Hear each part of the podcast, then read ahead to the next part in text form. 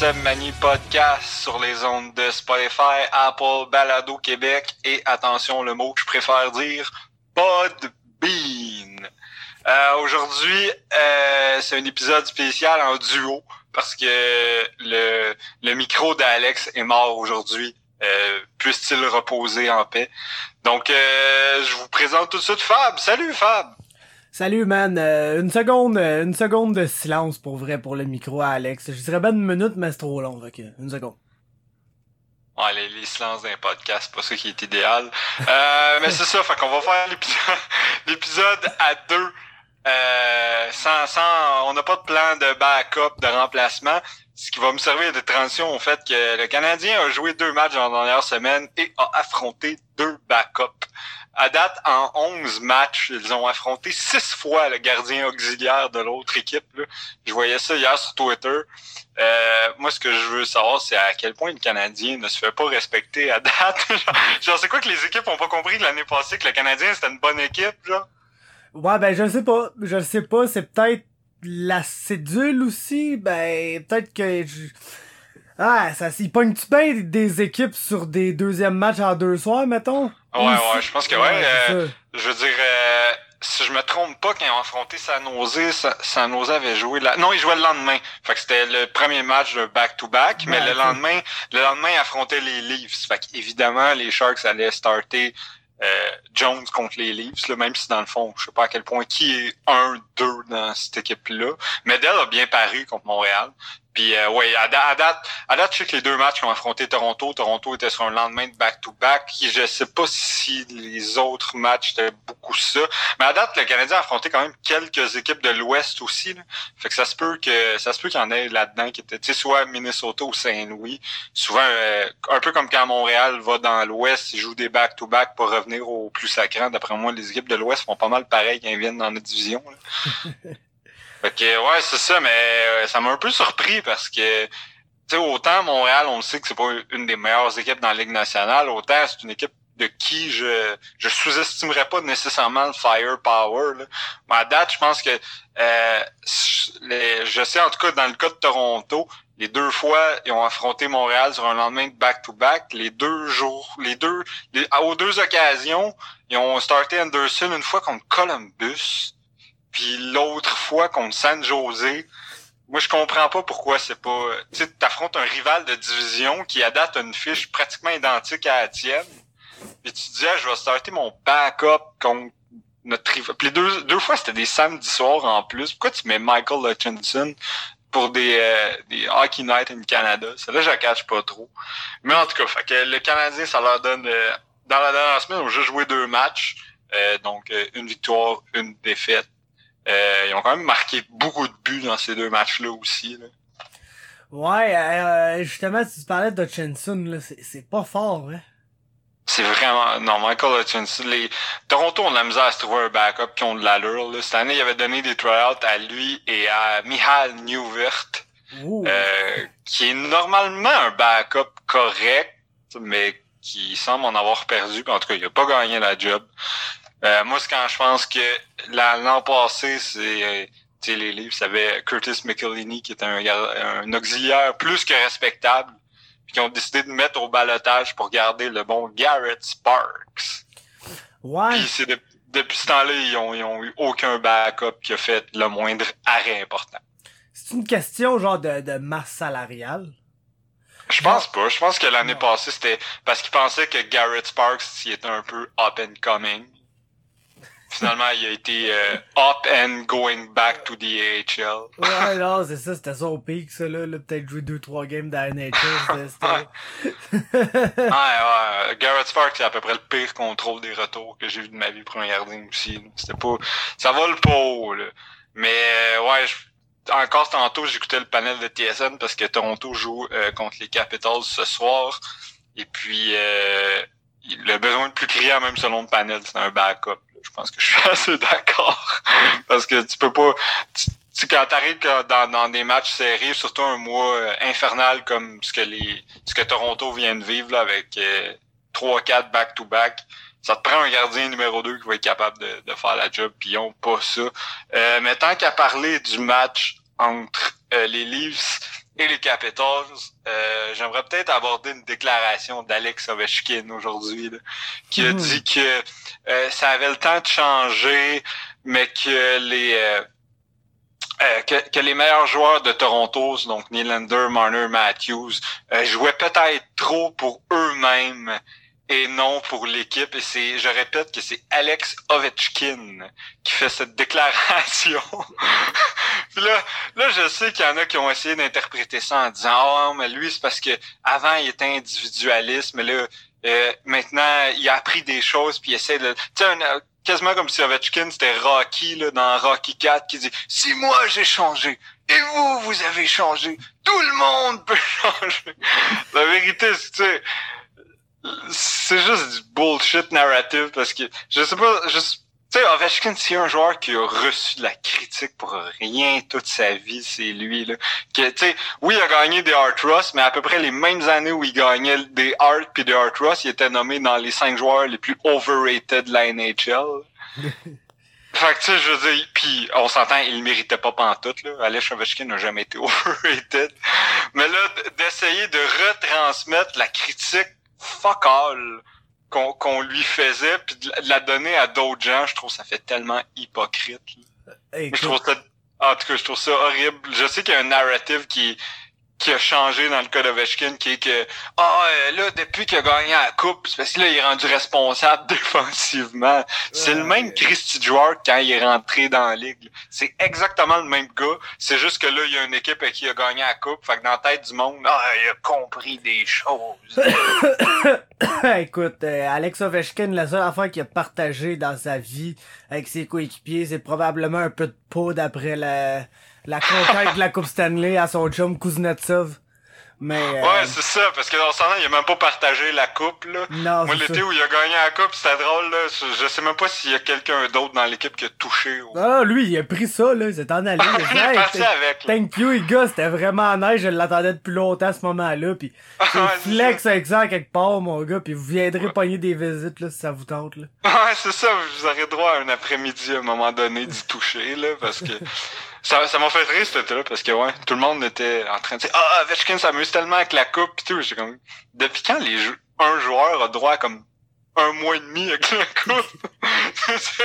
J'étais pas sûr de d'où venait où cette, tendance-là. Là. C'était tout le temps ah, il lui a passé un après-midi avec la coupe, il l'a amené à un hôpital. Ovechkin, c'est comme moi, il vient, il vient de passer les 90 derniers jours à faire de la poudre. Ah, c'est ça, lui, Ovechkin vient littéralement de vomir dans la coupe. Ah ouais, c'est ça. Pour la sixième journée d'affilée. Mais c'est ça, mais... Euh, ouais, c'est ça. Fait Ovechkin, tu sais, il- c'est le... À sa place, je serais juste... Je trouve, je trouve juste que ça fait un peu hypocrite, là. C'est pas, c'est pas rien contre Alex Ovechkin, mais tu sais, je veux dire... euh, Est-ce que si on avait une déclaration de euh, Phil Kessel qui allait dire Matthews devrait plus se replier dans sa zone, ça ferait crédible? Ben non. Fait que, fait que Ovechkin se permette pas le même genre de ah là soudainement il est signé Crosby parce que Ouais, non, c'est ça, le team guy, toi. ouais c'est ça le, le top gars d'équipe Alex Ovechkin c'est n'importe quoi là mais c'est ce que- c'est ce qu'une coupe Stanley va faire pour vous. Puis moi l'autre affaire qui me ferait c'est ben, après ça une autre chose qui a été utilisée c'est ah ouais mais c'est à cause du succès en série là euh, Matthews puis Marner puis Nylander partent comme Ovechkin, ils ont pas de succès en série. Écoute, à l'âge de Matthews, Ovechkin n'avait même pas joué un match en série. Puis là, je suis pas en train, je suis pas en train de comparer les équipes. Là, je veux dire, c'est normal qu'ils avaient pas fait les séries. Les Capitals étaient à chier dans ce temps-là. Mais ce que je veux dire, c'est que ça se peut qu'à 21 ans, t'aies pas encore eu beaucoup de succès en série. Là. Surtout quand tu te pointes en série contre Patrice Bergeron deux années de suite, il y a des bonnes chances que tu te fasses bouffer, peu importe c'est quoi ton nom. Fait que, je, je vous êtes fait éliminer par les, les Hurricanes l'année passée, là, que personne voyait venir. Genre, prends ça un peu relax sur euh, donner des leçons au monde. Parce que l'équipe boostée qui aurait dû gagner 65 Coupes Stanley de suite en a gagné une sous ta gouverne.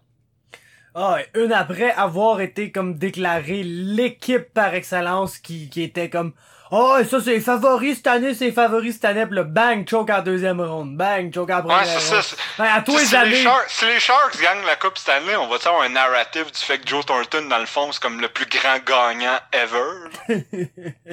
ça me surprendrait, mon gars. qui va expliquer, qui va expliquer aux jeunes c'est quoi, genre, aller chercher une Coupe Stanley en, en bas de 40 ans? Ouais, c'est rendu Ouais, c'est 2-2, ça. hein? Ah c'est qui qui a compté? Je sais que le prince c'était Johnson. Nous avons l'ami Austin Matthews. Ouais, mais je- le but, le but compte juste pour 0.5 parce qu'il l'a compté pour lui-même. Ouais, mais est-ce que les deux buts de John Carlson, ça compte pour deux ou ça compte pour un, ça? Ovechkin Ah, des- John Carlson, John Carlson, gars, il y a des passes à Ovechkin parce Ouais. qu'Ovechkin, c'est un joueur d'équipe. Ouais, il fait des passes. Il y a autant de passes que Carlson a de buts, man. ah ouais, c'est ça. It makes you think.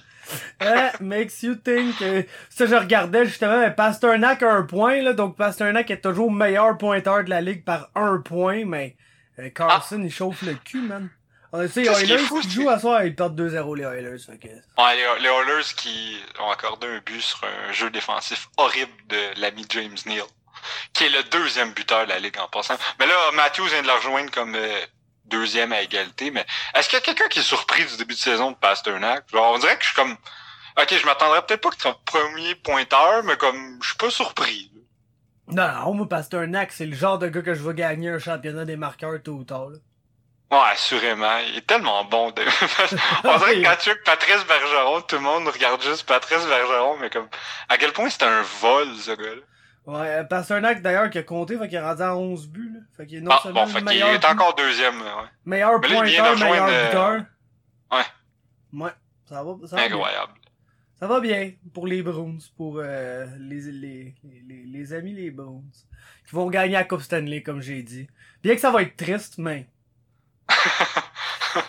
Je, ben, ouais, ben, à date, c'est un drôle de début de saison, là. Ben, non, c'est pas un drôle de début de saison, c'est un début de saison. Oh, Dans le sens oh. que, tu sais, il se passe toutes sortes d'affaires, puis il faut pas en tenir compte toujours plus qu'il faut, là. Je veux dire, l'année passée, si on avait, si on avait regardé le début de, tu sais, je trouve ça fou, pis ça, Alex l'a déjà mentionné sur le podcast, je, je, je, je charlotte encore son micro mort.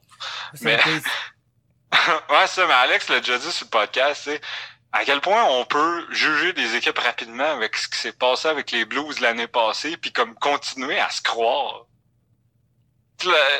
Une- équipe qui était dans, dans la ligue début janvier, puis là cette année, là, euh, fin octobre, on se dit oh regardez, voici la voici la rétrospective de la ligue euh, de l'année. Félicitations à tel tel joueur pour son félicitations à Carlson pour son Norris, bravo à lui pour un Hard Trust. C'est comme voyons non, calmez-vous.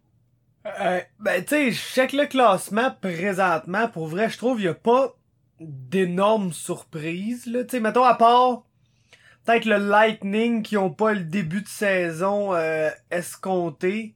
Puis Edmonton qui est vraiment trop bon. Euh, qui a vraiment une trop bonne fiche pour... euh, pour leur Ouais, équipe. pour- pour- Mais ouais. en tout cas, à part de ça, tu sais, j'ai pas des grosses surprises. Il y a Calgary qui sont ordinaires, mais c'est comme pas rien de dramatique que je me dis, oh shit, Calgary est 6-5, là, avec deux défaites en prolongation, ceux qui feront pas les séries. Tu sais, c'est- ça, ça peut se replacer. Ben ça, y a pas, y a pas tant de surprises, surtout quand tu Non, fais- je pense que tout s'explique, là. Je suis comme ça. Tu sais, je veux dire, les Oilers, les Oilers, on est tous sur, c'est vrai qu'on est tous surpris de leur début de saison, mais en même temps, tu c'est le début de saison que ça fait cinq ans qu'on se dit qu'ils vont avoir. C'est juste parce qu'on a un peu abandonné sur ce côté-là, mais je veux dire, tu sais, McDavid, Dreisaitl, c'est un peu le nouveau Crosby Malkin. Oh, Dans le sens que on se dit ah le reste de l'équipe est pas fou, ouais, mais ils ont encore ces deux joueurs-là. Tant que ces deux joueurs-là, techniquement, ils devraient être capables de faire de quoi. Puis là, euh, James Neal est une révélation à date en début de saison. Fait que tu sais, c'est juste ça qui manquait à Crosby, à Crosby. Crosby. justement.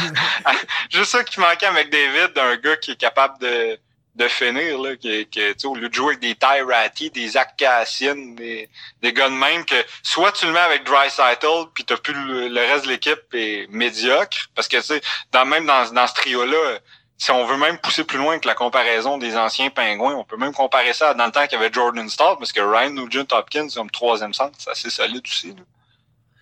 Quand même, on n'en parle pas, là, mais... On n'en parle pas, mais Ryan Nugent Hopkins est devenu exactement le joueur qu'on s'attendait pas qu'il devienne, dans le sens que, tu sais, il était repêché, on s'attendait à un joueur de concession, super offensif, super et tout, puis finalement, on a droit à une brute défensive. Ouais. Ryan Nugent Hopkins, c'est totalement un shot. Ben, tu sais, c'est un gars qui va aller chercher un 40-50 points par année, en plus d'être un shutdown incroyable. Il est beaucoup plus proche de Miko Koivu que d'un... euh, que d'un quelconque autre joueur euh, super offensif, mais quand il est rentré dans la ligue, on le voyait juste comme le gars qui va produire euh, plein de points puis probablement être ordinaire dans sa zone. Fait que props à lui. Là, des fois, des fois, quand t'es un premier choix au total, t'es pas vraiment game de, de te réinventer. Puis lui, il l'a fait, puis ça c'est payant. Là. Je veux dire, les Oilers devraient jamais se départir de ce gars-là parce que sûrement que Ryan Nugent Hopkins, c'est le gars qui, une fois qu'ils vont réussir à rentrer en série, c'est lui qui match-up contre le meilleur trio adverse. Puis après ça, ben, tu sais, comme ils font en ce moment, là, tu dis, OK, RNH, genre, va juste essayer de, de faire du trouble à leur premier trio. Puis après ça, on va donner un match-up un peu plus facile à McDavid puis Dry Saddle. Puis on va juste compter 6 buts par match. Très sagement dit, mais oui, euh, il me fait penser à un genre de Jordan Stall. Là. Je trouve que la comparaison était très très bonne. Euh... Okay. Ouais. Mais c'est ça, mais sinon, il n'y a pas de grosse. T'sais, moi, il y a peut-être des joueurs à date là, qui sont soit des surprises ou des déceptions, mais tu si, si tôt dans la saison. Moi, à date, une chose qui me fait beaucoup rire, puis que pour l'instant passe sous le radar parce que la saison est jeune puis tout, mais moi, la situation, le gardien à Philadelphie est, est vraiment pas ce que je m'attendais qu'elle soit. Là. Pour vous donner une indication, euh, à date, on a Carter Hart qui, en six matchs, a un pourcentage d'arrêt de 862, qui est rattrapé par Brian Elliott qui, à date, a un pourcentage d'arrêt de 926. Fait au, au début de l'année, on disait, oh, euh, c'est une équipe qui risque d'être correct, mais backé par Carter Hart, fait que peut-être genre capable de faire les séries. Puis là, en ce moment, on se fait servir une équipe qui va peut-être faire les séries à cause de Brian Elliott. ben, euh, c'est sûr, c'est sûr, ça a bien le temps de changer. Là. Mais ouais, Carter Hart probablement pas le début de saison qu'il souhaitait, mais encore là, une deuxième année dans la ligue, on en parle souvent. Tu arrives avec plein d'attentes, plein de plein de toutes sortes d'affaires de monde qui disent que t'es donc bon, puis des fois, c'est aussitôt que ça se met à aller mal, ça ça peut être difficile, là, mais il y a juste six matchs de jouer jusqu'à présent. Moi, j'ai hâte de voir ce qui va arriver par contre, sais, parce que c'est je, veux pas m'acharner sur les coachs des Flyers, là, mais moi, Mike Yeo, Michel Terrien et Alain Vigneault, peut-être pas nécessairement le trio que je veux pour, euh, pour gérer un jeune gardien qui, qui est pas en confiance. Là. Je veux dire, les, les trois ont pas vraiment le, le la réputation d'être des tops avec les jeunes. Je pense que j'apprends rien à personne ici. Uh, Mitch, Mitch, Mitch. Ça, c'est des, c'est des. Je pense qu'on va finir par parler deux, une fois par podcast pour dire que c'est peut-être pas le meilleur, euh, le meilleur trio de coach qu'on aura vu. Mais tabarnouche. Puis euh, Brian Elliott, man, refuse de mourir, hein, quand même. Brian Elliott, on dirait que c'est, toujours soit il est écœurant, genre All-Star level, ou c'est une enclume? Mais c'est jamais entre les deux, on dirait.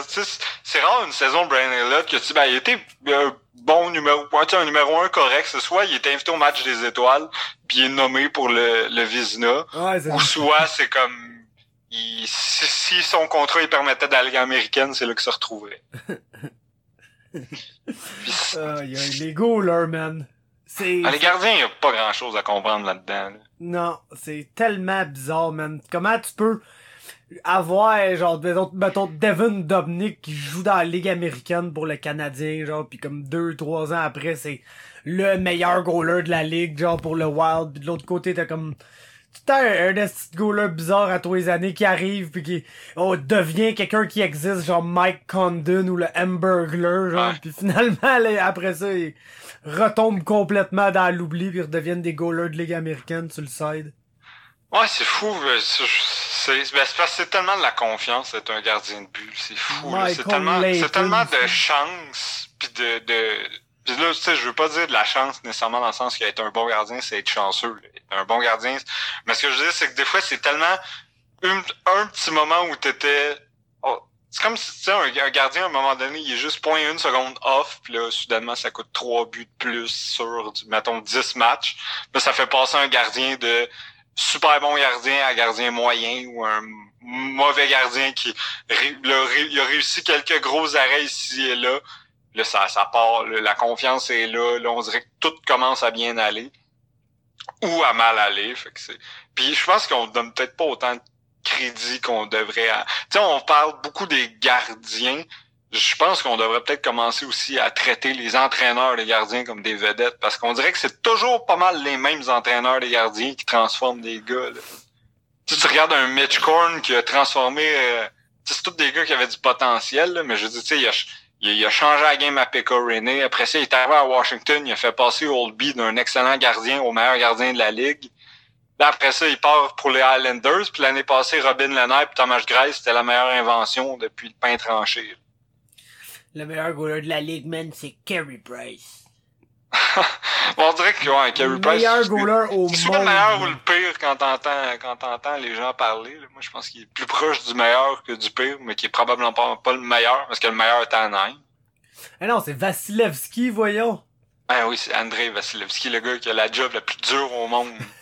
Il y a genre tous les défenseurs qui existent devant lui. Ouais, c'est ça. Toute la gamme. Je sais pas comment il fait pour, euh, pour réussir à, à maintenir euh, une bonne fiche tout en accord, tout en, en recevant environ 11 tirs par match. Et 11 tirs qui viennent à peu près du cercle des mises en jeu au milieu de la glace.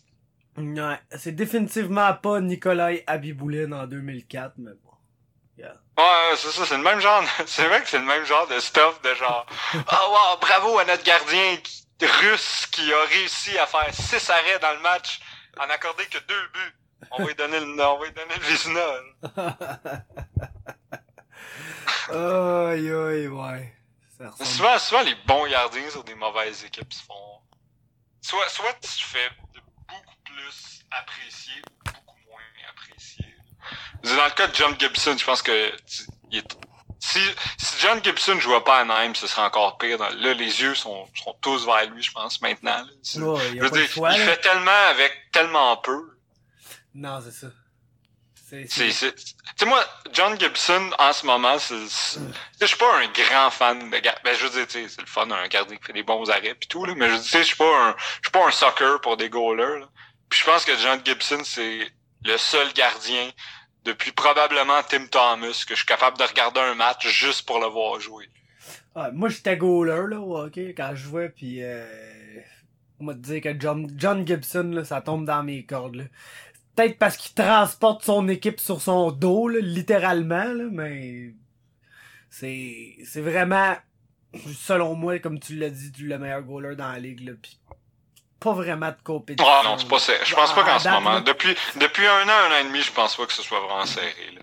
Non. L'année passée, il y a Lanner qui pouvait. Ouais, l'année passée, Robin Lanner pouvait pouvait se battre pour ça, mais il n'y avait pas eu la, la longévité, il n'y avait pas eu la constance des années d'avant pour prétendre à ça. Je pense que l'année passée, c'était correct de dire que Lanner, pour une saison, était le meilleur gardien de la ligue, ou en tout cas presque égal avec Gibson, mais je veux dire, si, tu regardes sur les dernières années, pour moi, il n'y a aucune compétition. The Price a retombé, Rask est écœurant, mais il y a, Rask a joué à un excellent niveau, mais pas au niveau de Gibson depuis quelques années, puis surtout pas avec le même niveau de compétition. Puis on dirait que John Gibson, on, c'est comme si les Ducks par moment essayaient de on dirait que le but c'est de le voir jusqu'à quel point tu peux euh, peux le mettre dans le trou pour qu'il s'en sorte. Là, le nouveau défi qu'ils ont décidé d'y donner, c'est d'aller chercher Rick Godbranson. ah. que, écoutez, on dirait que ah, on a un bon gardien. Voyons voir à quel point on a un bon gardien. On va aller chercher Eric Godbranson. En... Puis ça, encore une fois, c'est le, le cas d'un comment toutes les équipes sont prêtes à aider des équipes qui sont dans le trouble. T'as les pingouins qui ont plus d'argent, qui sont dans le trouble, qui ont de mauvaise défense, puis y a les docs qui sont juste ah, on va le prendre, on va le prendre son contrat. Pas de trouble, on va vous en libérer de l'argent, vous allez chercher un autre joueur. C'est correct, on va on va prendre votre mauvais contrat. Là. Tu, tu, tu, les bien aller chercher Johnson avant la date limite, tu suis. Fait ah, regarde. On va réunir ça, tout. Let's go. Mais Rutherford qui, encore une fois, réussit à, à un peu sauver les meubles. C'est sûr que quand on- bon, a, là, dans, il y a le graphique qui est sorti dans la dernière semaine, comme quoi, tu sais, il y avait échangé, là, je me lance dans quelque chose par cœur, là, mais en gros, ils ont échangé un premier pour Perron, ils ont échangé un, Per- ils ont échangé Perron pour Aglin, après ils ont échangé Aglin pour, euh, je sais plus qui. Puis là, tout ça est devenu Godbranson, qui est devenu Andreas que, dans le fond, ils ont échangé un premier pour Andreas Martinson, puis le premier a servi éventuellement à repêcher Matthew Barzell. Fait que c'est sûr que de même, ça a pas l'air merveilleux. Mais en même temps, euh, ils ont gagné deux coupes entre-temps. C'est sûr qu'on oublie de dire. C'est sûr que de même, ça a l'air horrible. Mais je veux dire, Carl Hagelin leur a permis, ben, tu sais, pas lui, euh, pas euh, en prenant le club sur ses épaules, mais a été quand même très important dans la conquête de deux coupes cette année des Pingouins. Fait je pense pas que c'est le move que Jim Rutherford euh, regrette le plus, là, de, de dire oh on aurait pu avoir Barzell par la force des choses que il aurait peut-être même pas repêché lui pour deux Ouais, coupes ben, cette année. Moi je trouve que ça valait la peine. Quand même. Quand même. Puis euh, à Andreas Martinson. Je le mettrais définitivement dans mon top 10 des joueurs qui existent. C'est quoi les chances que les Pingouins finissent par habiller Martinson contre genre des équipes comme les Capitals juste parce qu'ils trouvent qu'ils se font trop brasser? Ça, ça leur ressemblait vraiment. Parce que tu sais, on parle d'une équipe qui, il y a deux, trois ans, avait donné un, un choix de première ronde pour Ryan Reeves, qui avait aucun autre rôle que de, de terroriser Tom Wilson. Je l'aime bien Ryan Reeves par exemple. Pour Dada. Ryan Reeves, il est bad pour elle. Oh, ouais. Ryan Reeves, c'est un joueur de tous les temps que je pourrais voir euh, faire du MMA ou genre de la boxe en sortant, ce serait lui, parce qu'il a l'air d'avoir tellement de plaisir à terroriser des gens, ce gars-là. Shout out à Kevin Bieksa. Ah ouais, Kevin Bieksa avec son Superman Punch. Ça, c'était un des plus grands moments, là, ever, je pense. Hey, tabarnak. Ouais, la gars, la il première fois qu'il l'a sorti, personne comprenait ce qui venait de se passer. là. le gars, il avait des mains pis tout, man. T'étais genre, oh, ok.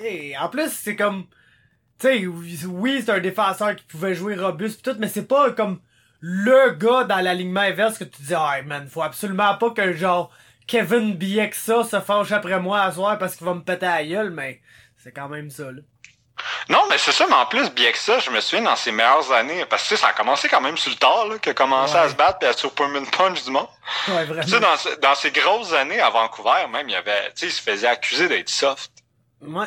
C'est ça qui est drôle, c'est que le monde dit ah bien que ça, il- c'est un défenseur défensif, mais il est un peu soft là, et, euh, c'est un peu heureux pis tout. Finalement, euh, quand il s'est mis à dropper les gants puis à coucher tout le monde, qu'il y a personne qui avait la moindre chance de ne pas se faire knocker par Kevin Bieksa.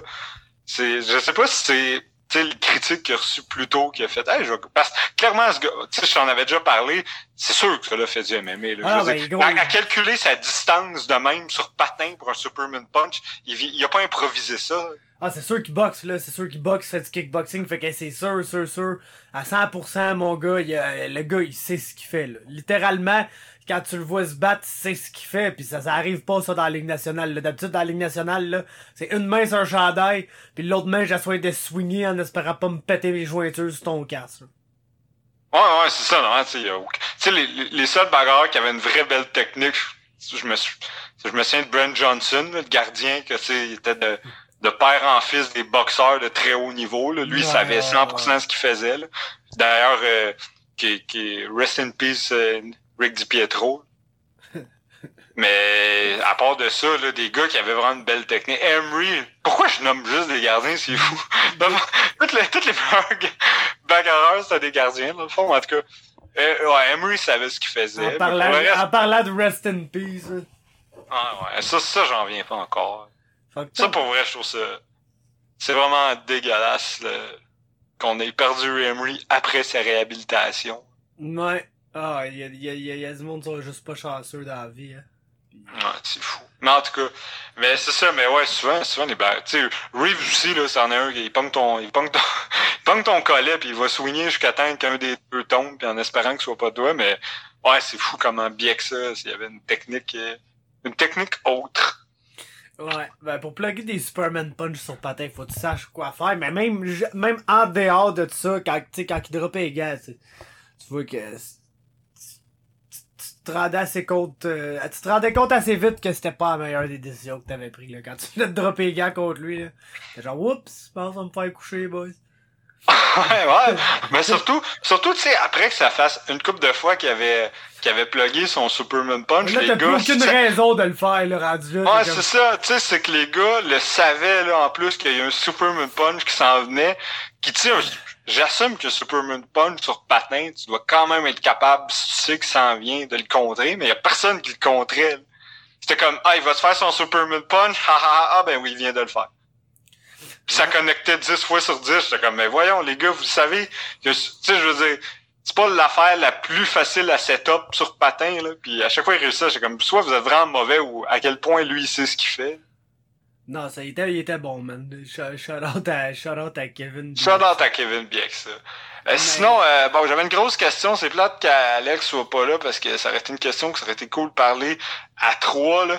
Mais euh, là, je vais, je vais faire mon épique gérant d'estrade à la Ron Fournier, à la le, le plus gérant d'estrade que j'ai été à date dans le podcast. Mais euh, là, il y a, il y a Evgeny Malkin qui revient bientôt. Euh, le, le grand gambler de Bitcoin. Evgeny, Bitcoin Malkin. Mais, mais en dehors de ces, de ces euh, transferts de cryptocurrency, euh, moi, ce que je veux savoir, c'est bon, là, en ce moment, les pingouins ont quand même une bonne fiche. Puis les, sais, je veux dire, Jim Rutherford a gagné deux coupes Stanley, puis ça, jamais personne va y enlever. Il a la réputation quand même de gagner une coupe, puis d'après ça, faire des moves discutables, là, parlez-en aux Hurricanes. puis là, ça en fait quand même une coupe. Là. Je veux dire, l'acquisition de Johnson, ça a été, tu sais, le contrat de Johnson, ça n'a pas été bon. Là, il réussit à se débarrasser de God Branson, mais ça n'a pas été fort. Il avait donné un premier choix pour Rand Reeves, on venait d'en parler. Euh, il se retrouve avec, en dehors de peut-être euh, Legary, qui est un bon pick, et évidemment Samuel Poulain, qui domine en ce moment dans la LHGMQ, il se retrouve avec quand même pas beaucoup de bons jeunes, puis une équipe qui est même pas sûre de faire les séries. Bref, ma question, même si c'est touché, est-ce qu'en 2019, on arrive finalement au moment où peut-être qu'échanger Evgeny Malkin, ce serait la meilleure chose à faire pour l'avenir de l'équipe? C'est quoi sa situation contractuelle? Euh, faudrait que je vérifie. D'après moi, il doit y rester à peu près, euh, probablement environ deux ans à 9 millions. là. Ok, ben oui, absolument. Absolument. J'attendrai un peu, par exemple. Euh, J'attendrai un peu juste pour voir, tu sais, comme un peu où tout le monde se positionne, un peu tout le savoir, tu sais, mettons, quelle équipe serait proche de faire les séries puis chercherait X ou Y genre de joueur. Ou... Mais j'assume que Malkin voudrait pas nécessairement s'en aller dans une équipe qui va euh, potentiellement faire les séries mais pas gagner, là.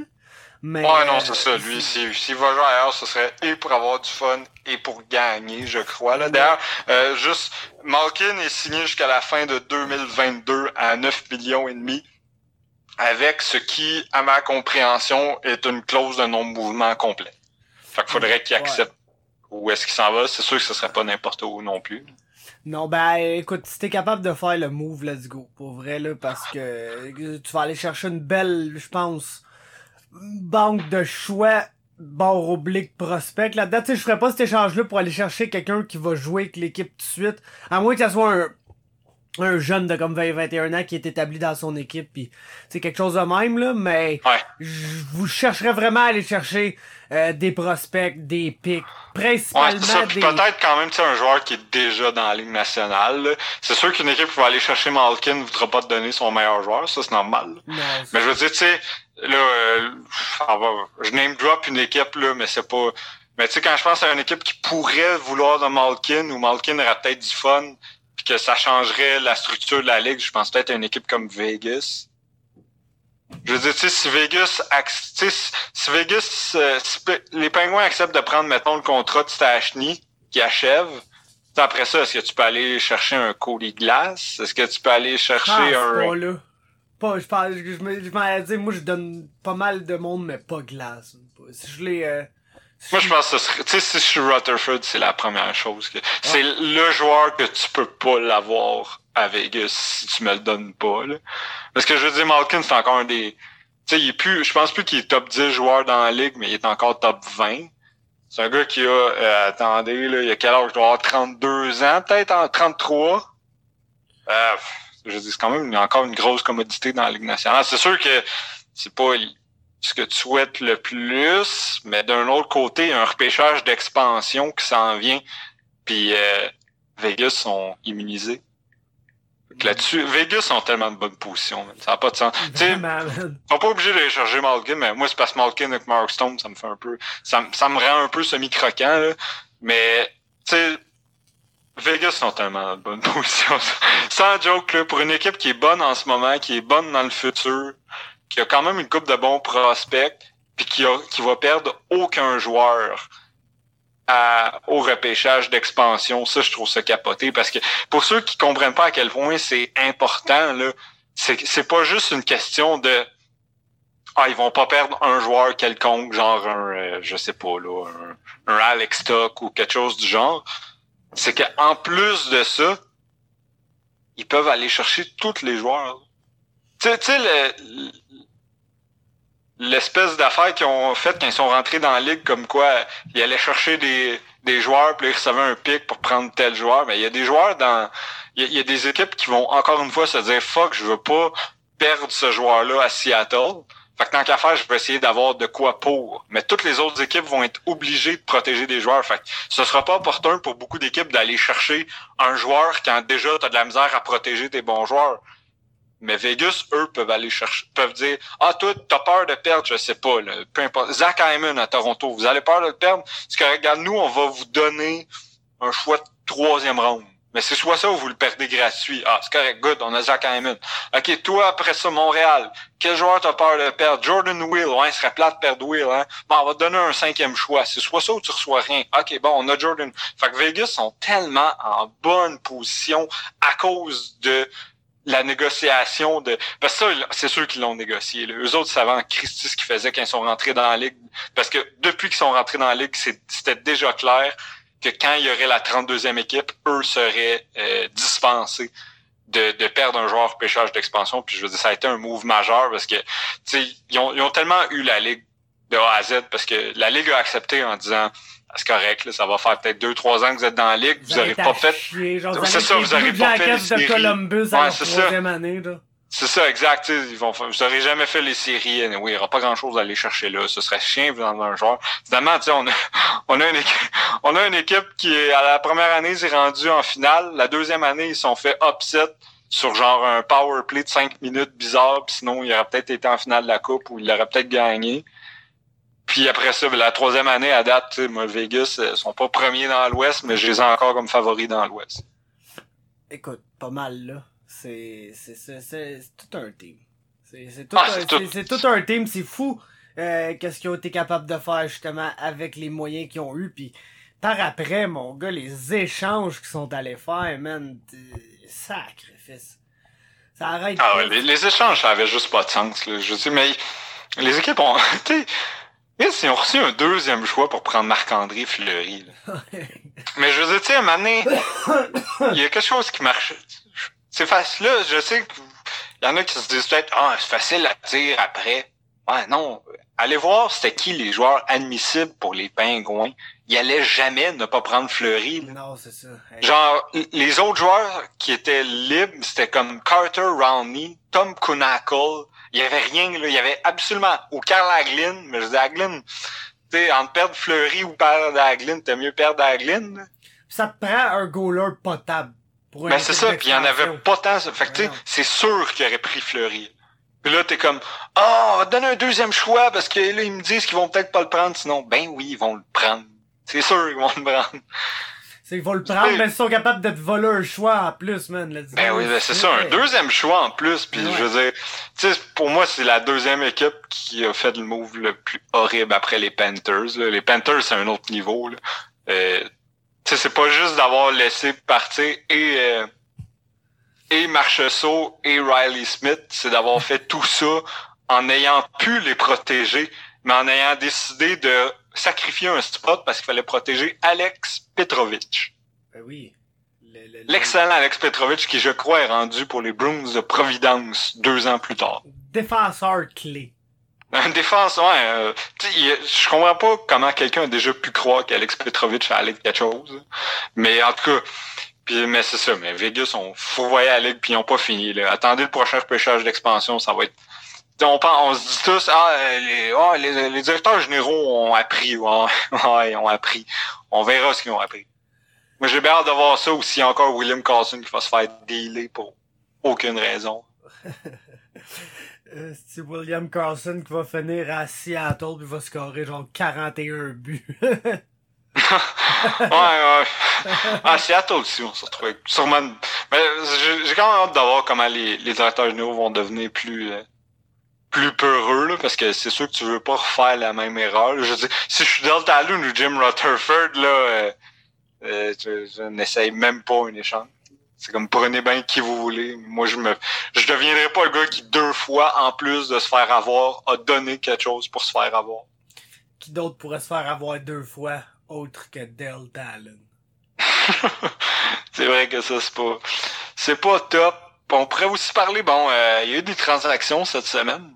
Euh, il y a eu, bon, le chum Eric Godbranson, ça, on en a parlé. On pourrait aussi parler d'un move qui m'a un peu surpris de l'ancienne équipe de Delta les Blackhawks, qui ont échangé Brandon Perlini euh, aux Red Wings en retour du défenseur Alec Rigula.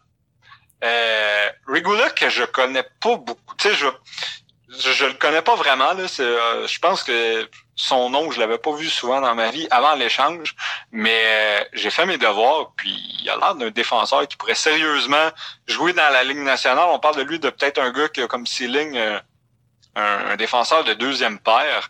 Fait que, sur le coup, je comprenais pas l'échange vraiment pour les Blackhawks parce que Perlini, c'est quand même un, c'est un bon petit joueur. C'est un gars qui, je peux voir aller chercher un 40 points dans la Ligue nationale euh, pendant, pendant quelques reprises.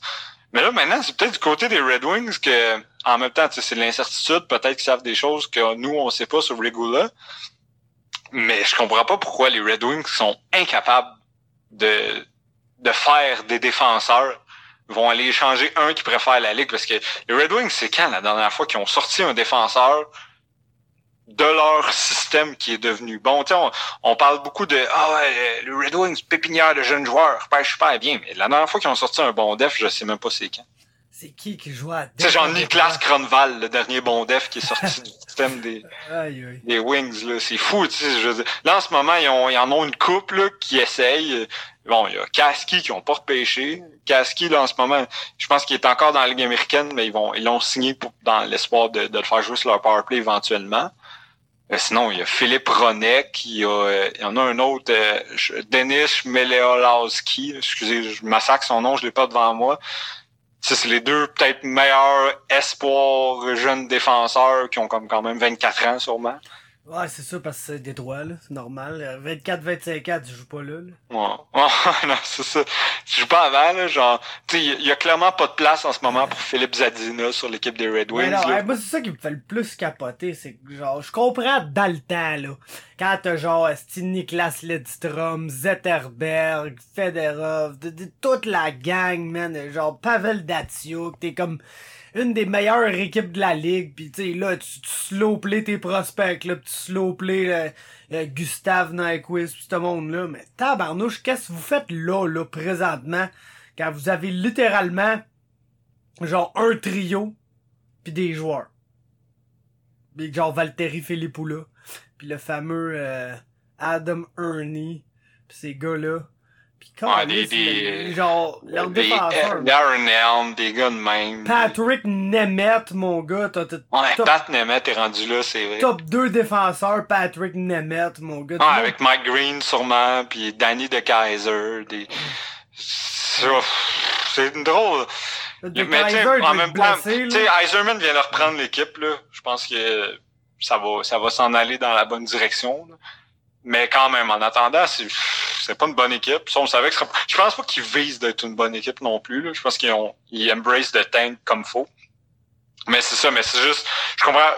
Tu sais, eux, je suppose qu'Azumin doit savoir ce qu'il fait, mais je dis à la place des Red Wings, moi, quand j'ai un jeune défenseur qui pourrait peut-être être quelque chose, euh, je pense que je m'accrocherai à lui parce que pour vrai, tu sais même à un moment donné, il, y avait acquis, je, pense pas qu'il l'avait repêché, je pense qu'il l'avait signé. En tout cas, euh, tu sais Joe Wickett, qui avait même après été capitaine de Team Canada Junior, puis qu'on disait oh un petit le prochain Ryan Ellis, ben à moins que Ryan Ellis euh, il y a un Ryan Ellis que je connais pas qui est un défenseur de troisième paire dans la Ligue américaine, pas Ryan Ellis que je connais. Il joue en plus, là, Joey Kitts. À cause que De Kaiser est blessé, là.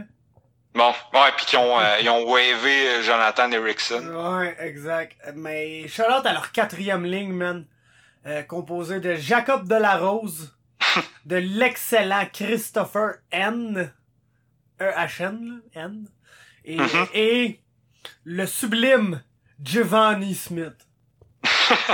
Ben, tu sais, pour, pour ce qui est de M, faut, c'est, le digne descendant de Martin Firk, là. Oh, Des ouais. Détroit ont besoin d'un joueur qui a juste trois lettres dans son nom de famille. Absolument, man. Martin Firk, là. Il est pas payé, man. Ah, ouais, je viens de voir ça, ça fait bien chier, ça. Euh, gros, ch- gros changement, là, mais Paulo Costa est blessé pour 8 mois. Pour huit mois? On va s'est opéré au bicep, je sais pas trop. Fait qu'il se battra pas contre Adesanya. Puis, euh, puis, puis, puis là, ben, je sais pas trop ce qui va arriver, man. On accueille le prochain adversaire d'Israël à Desania, Dan Anderson. Non, ben écoute, genre, je pense somehow que sur une série de deux défaites, ça pourrait quand même être Yoel. Ouais, ouais, parce qu'il y a encore le name value. Gros, t'as- Ça prend quelqu'un. T'as-tu vu, man, le vidéo de Yoel Romero? Oh my god, c'est tellement beau, ça. Il est, je sais pas où, il est à Chicago dans un gratte-ciel quelconque, là. Et puis, il y a comme un genre de, tu sais, un genre de balcon, mais qui, Mhm. qui est vitré. Qui, qui, qui est, qui, que faut pas que tu sortes dehors, là. Il est inclus au building, mais il sort un peu puis il est vitré. Fait que dans le fond, quand t'es comme sur le balcon, entre guillemets, euh, tes pieds, tu, tu checkes en bas, là, t'es, t'es comme Ah ouais, t'as le- les pieds dans le vide. Ouais, t'es les pieds dans le vide. Puis écoute, on le savait pas, mais Yoel Romero, somehow, terrifié des hauteurs. Puis là, la gimmick du vidéo, c'est qu'il faut qu'il aille là parce que c'est comme Dana White qui l'envoie là pour prendre une photo quelconque à ce lieu-là pour je sais pas trop quoi. Puis gros, ça y prend genre 15 minutes. là. Littéralement, là, ça y prend 15 minutes. Puis faut qu'il l'amène. Faut genre qu'il se ferme les yeux puis qu'il amène physiquement Yoel là. Puis qu'il dise, c'est bon. Ouvre tes yeux puis check en avant pour qu'il prenne la photo. Parce que sinon, il ne mettra pas le pied, genre, là-dessus. Puis il capote. Puis of course, c'est Yoel Romero. Puis c'est hilarant parce que il est là avec sa petite voix. Oh! Oh, man! I can't believe me, me condemn! I want for kill Dana White! I want for kill Dana White right now! Fait que c'est... c'est- Mais c'était-tu, c'était-tu comme une joke qu'il faisait en disant on sait qu'il a peur des hauteurs ou c'était juste, il savait pas pis Ben, on, euh, je le sais pas, c'est ça qui est pas expliqué dans le contexte, mais c'est sûr que si tu sais qu'il a peur des hauteurs, euh, c'est un esti drôle de joke à y faire, là. Tu sais? Ouais, ouais, ouais, c'est, ouais, ça, c'est, c'est sûr que quand t'as le vertige, pas le genre d'affaire qui est Mais en souhaitable. plus, il est comme sur, mettons, je pense son coach publiait, son coach, son manager, le Kawa, il publiait ça sur, euh, soit Instagram Live, Facebook Live, je sais pas trop. Hey, Yoel, say hi to your fans. Hey, my fans! I love you, my fans! And I love you, Michael Bisping!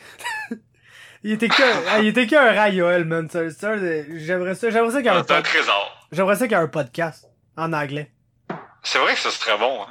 Hello everybody! Welcome for you à Romero Podcast! Ça, ça serait qu'un man. Il pourrait nous, euh, nous parler de gay Jesus. Il pourrait nous parler, mon gars, de plein d'affaires, man. Surtout de Jésus, là. Surtout de Jésus, man. Puis pour, pour passer du coq à l'âne, man, Mhm. shout out à Kanye West. Il a sorti le pire album ever. Hey, le gros ever, man. Ever.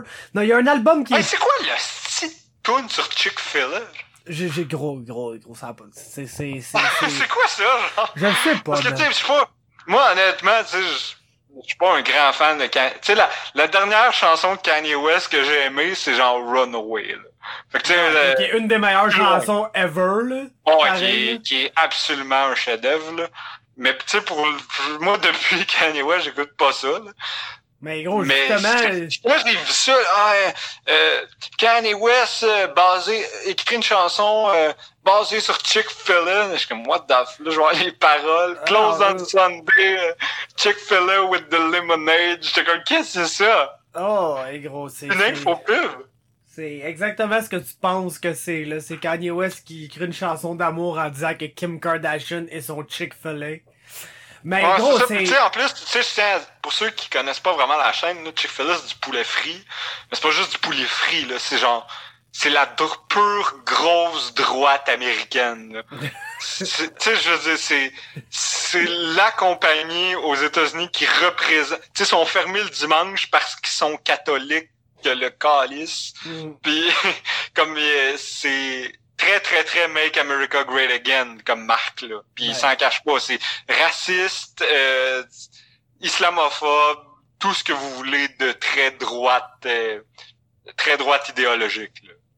Alors, c'est ça, puis je sais pas ce qu'il fait, je sais pas ce qu'il pense, man. Ce gars-là, il est complètement ailleurs, puis c'est c'est plate parce que tous ses derniers albums, c'est la même affaire. C'est Kanye qui se un, qui pogne un esti de buzz quelconque, que tout le monde s'en calisse, puis qui décide qu'il fait un album complet là-dessus. Puis là, c'est la fois que ça rejoint le moins moi, parce que c'est gros. C'est un CD 100% religieux. Genre Kanye West, là, littéralement, là, ne sacre plus. Il a mentionné qu'il allait plus jamais interpréter aucune autre de ses vieilles chansons parce qu'il y a des sacres dedans puis du langage vulgaire puis qui c'est contre l'église. Fait que là, à partir de maintenant, là, tu vas voir le tour de Kanye West, là, qu'il va faire dans pas long, là. C'est juste son nouvel album. C'est juste son nouvel album qui est genre, je pense, 10 chansons de 1 minute et demie, 2 minutes chaque, genre.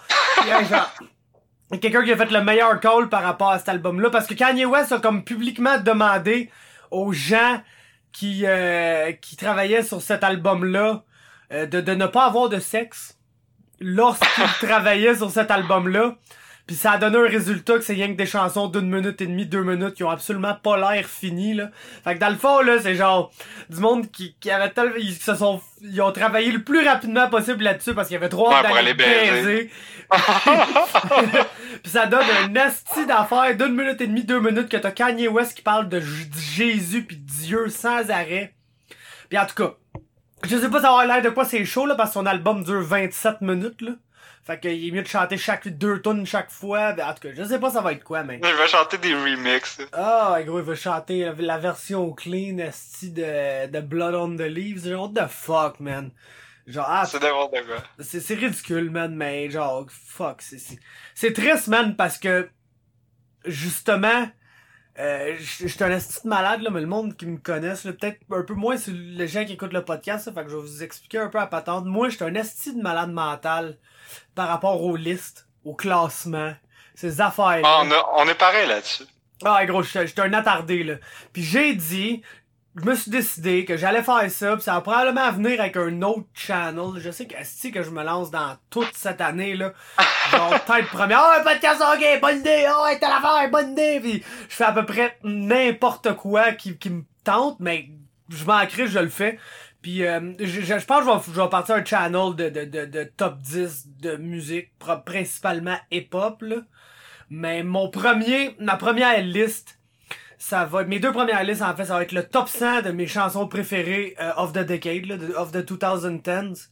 Et puis mon top 50 des meilleurs albums of the 2010s. Fait que là, je me suis mis à écouter des albums que j'écoutais il une couple d'années. Puis justement, je suis retombé sur... Euh, My Beautiful Dark Twisted Fantasy, l'album avec euh, Runaway, All of the Lights, puis tu sais, comme, littéralement, le meilleur album de Kanye, selon moi, même si ses premiers albums, le College Dropout, puis tout, c'est des classiques absolus, là. Selon moi, c'est My Beautiful Dark Twisted Fantasy, qui est son meilleur album, il est sorti en 2010, puis je suis retombé là-dessus, puis je l'écoute, là, genre vraiment intense, cet, cet album-là, puis c'est décollissant, man, de voir l'espace de 10 ans où ça a pu se rendre sa musique parce que c'est comme si t'écoutes ça là tu pourrais même pas savoir que c'est le même artiste qui a fait ça dans le sens que t'as tellement ah, My Beautiful Dark Twisted Fantasy. C'est un œuvre qui est complète, qui est pensée, que c'est pas, tu sais, un, album thématique, mais c'est un bon album que toutes les tunes fit bien ensemble, que y a pas, y a pas, tu sais, genre Outlier, cet album, que genre, ah, je sais pas pourquoi il a crissé cette tune là sur le CD, ça a pas rapport, puis plus que le temps avance, plus que c'est ça qui arrive avec Kanye West. Puis là, aujourd'hui, ça, ça a juste plus rapport, là. C'est juste comme, littéralement, une esti de collection de tunes bâtons non fini d'un dos qui a arrêté de prendre ses médicaments puis qui parle trop de Dieu, là. Ouais, c'est de plus en plus clean. Au moins, c'est pas encore la musique de ma tante, là. Fait qu'on aura peut-être pas tout de suite un duo avec Loud. Oh man, Loud. Je voulais plugger Loud parce que, écoute, je sais que t'es, bon, Fab, c'est un gros, gros, gros fan de rap, là sans, 100 000 fois plus que moi. Là. Moi, j'en écoute un peu, mais c'est tout. Euh, ben, ce que je trouve drôle, c'est que Loud essaye encore d'avoir comme tu sais, une réputation de moi, moi je suis rappeur du Québec, moi je suis thug. Puis en même temps, il gagne plein de prix à la disque. Mais je trouve que pareil. que le comité, c'est genre le même comité qui tripe sur deux frères. Ouais, puis Hubert le, le, noir, mais en tout cas, tout, ça pour Par exemple, Loud, faut que je donne. Il y avait aucun rappeur francophone québécois qui a fait ce qu'il a réussi à faire, là. Littéralement. Donc, je crée shout à lui. Ouais, avec les ventes des CD. Ouais, ouais, vendre des CD, genre, remplir le Sandbell assez pour avoir à faire un supplémentaire. Je pense même pas qu'il y a un rappeur francophone québécois qui a fait le Sandbell, pis, tu sais, même... Ils vont crever, je pense, le fait. Même Booba, là, qui est gigantesque, le gros, là, pas, ça fait pas le Sandbell, là, quand ça vient ici, là. Fait que c'est absolument incroyable, pis qu'il faut, qu'il file à un point d'avoir à faire une supplémentaire qui est tout autant remplie le lendemain, euh, c'est incroyable. Fait que oui, tu sais, il mérite. Puis oui, la disque comme, selon moi, besoin un peu de, de, de, commencer à... Ouais, à, acknowledge, à acknowledge que le hip-hop est le style dominant, puis qu'il va falloir commencer à en parler au Québec parce que t'as du monde qui font de plus en plus de bruit. Je pense à l'ordre, à, la claire ensemble. Puis, regardez, moi, vous avez peut-être le monde plus québécois là vont peut-être capoter. La musique francophone en général, j'aime pas ça le rap francophone, j'aime encore moins ça que la musique francophone. Je trouve ça corny as fuck. Je trouve ça, je trouve c'est de la merde. Je trouve que, justement, quelqu'un comme Loud, là, pour se rendre, genre, intéressant puis se donner un genre de petite attitude, le gars rap littéralement en franglais, là. Tu sais, c'est, c'est, c'est littéralement ça. je sais pas. Moi, j'aime pas ça, la musique francophone. Je ne sais pas pourquoi. Je trouve que c'est de la merde. Si tu crées un Moi, j'aime la musique francophone. J'aime pas Loud. Moi, si tu un CD des Cowboys fringants, je vais essayer de te péter à la gueule, littéralement. Il y a rien que je déteste plus sans terre que ça. Fait que... Euh, je sais pas trop quoi dire par rapport à ça, mais Chris Loud, il, a fait sa place, puis j'espère que ça va ouvrir une tribune à, d'autres genres de gars parce que là en ce moment c'est clair par contre que ouais, l'hip-hop au Québec il, y a beaucoup plus d'influence hip-hop que ce qu'on essaie de se faire croire parce que je veux dire je sais pas à quel point vous, tu sais, les gens savent que tous les artistes favoris d'Hubert Lenoir, c'est des, c'est des rappers. Tous les artistes favoris de tout le monde, c'est des rappers, man. C'est là, c'est... Mais, mais tu sais, je euh, j'ai écouté le, podcast de Guillaume Wagner, justement, avec Hubert Lenoir, là. Puis pour vrai, c'est une question de temps avant qu'il sorte un album de rap. Je pense pour vrai qu'il y a ça. Tu sais, c'est sûr qu'il y a peut-être pas l'attitude d'un rap. Ben tu sais, l'attitude, je veux dire le, ah, il y a absolument l'attitude de rapper, man. Ouais, il y a 100% l'attitude, là, mais je veux dire, il y a, peut-être pas la voix classique d'un rapper, tu sais, que normalement, c'est peut-être un peu plus, euh, yeah, yeah, yeah. Mais je veux dire, euh, je suis sûr qu'il y a plein de choses à dire. Je suis sûr que il y, a quand même quelques artistes au Québec qui se privent même si Uber Noir, je pense que mec ça tente, il va juste le faire. Mais je veux dire, autre que Uber, je pense qu'il y en a pas mal qui auraient envie de l'essayer, de dire moi je pense que je capable de faire ça puis qu'ils le font pas parce qu'ils se font dire ah non, regarde, ça, intéresse personne, mais le jour où quelqu'un va se mettre à faire. Parce que tu sais, a juste comme je pense ouvert la boîte de Pandore. Dans le sens que, tu sais, moi, je suis désolé, je veux pas le blaster, mais pour moi, c'est de la qualité entre médiocre et moyenne. C'est rien de plus que ça. Mais lui, il le fait. Puis là, lui, a fait découvrir, je pense, à l'industrie qu'il y avait vraiment un marché pour ça, là, que c'était pas juste une affaire de... Tu dis, si l'autre est capable de percer, quelqu'un qui a énormément de talent va assurément être capable de remplir des salles puis d'être une grosse affaire. C'est, je pense que c'est c'est quelque chose que les générations d'avant ont commenté. Je veux dire, il y a eu la fameuse fois où Loco Lacasse avait gagné un, un Félix puis qui avait décidé de le remettre symboliquement sans pression parce que personne voulait acknowledge que sans pression existait là, à la disque il y a, a, 15-20 ans là. Mais c'est encore de même mon gars. Ben oui, c'est clair là, ce genre d'artiste là, il y a jamais personne qui va vouloir en parler puis pourtant dans le temps sans pression, je pense que c'était la voix de beaucoup de monde surtout à Montréal. Absolument. Man. Fait que tu sais de, de, de voir que l'autre va au moins ouvrir. Tu Corias aussi a fait son bout de chemin là-dedans. Je pense qu'il y en a une couple quand même qui, à leur façon, ont réussi à, à faire découvrir qu'il y avait un marché pour ça. Puis ça va juste aller en grossissant parce que c'est pas normal que ce soit, comme tu dis, un style aussi populaire et dominant dans tout le monde, sauf ici. Ce qui manque, là, puis moi, autant j'aime pas ça, là, autant je vais être content quand je vais voir ça. C'est des noirs, man. Ça prend des noirs dans la place. Littéralement. Parce que gros. de la façon que tu l'as dit, on dirait que tu... moi j'aime pas ça, mais les noirs. Non, non, non, j'aime pas le rap francophone, là. Je, je, on dirait vraiment que tu venais de dire. Moi j'aime pas ça, mais les noirs. Ouais, je n'aime pas eux autres, mais les noirs. Non, non, au contraire, le hip-hop, c'est la, la voie d'expression, souvent, euh, des minorités, des, des, des, des races, les races. Mais, euh, genre, il y a présentement beaucoup de gens qui remplissent des métropolis, qui remplissent des clubs soda, qui ne sont pas à la disque, qui ne sont pas invités, qui sont pas nominés, ils sont pas dans la place. Pis... Ils sont, ils sont même pas mentionnés. Exactement. C'est juste qu'ils recevront pas une statuette, c'est que personne va acknowledge le fait qu'ils existent. Ouais, genre, pis là, Soulja, il était là cette année, puis il a fait une entrevue, puis c'est comme le premier là, à être dans la place, puis il est crissement blanc, là, entre toi pis moi, c'est peut-être pour ça qu'il est dans la place. Mais quand tu parles à des, des, des gars, genre, Easy S, genre euh, ben pas Enima là parce que là il y a des troubles il s'est fait accuser de proxénétisme fait qu'il a recollissé son camp en Algérie pour pas faire de la tôle là.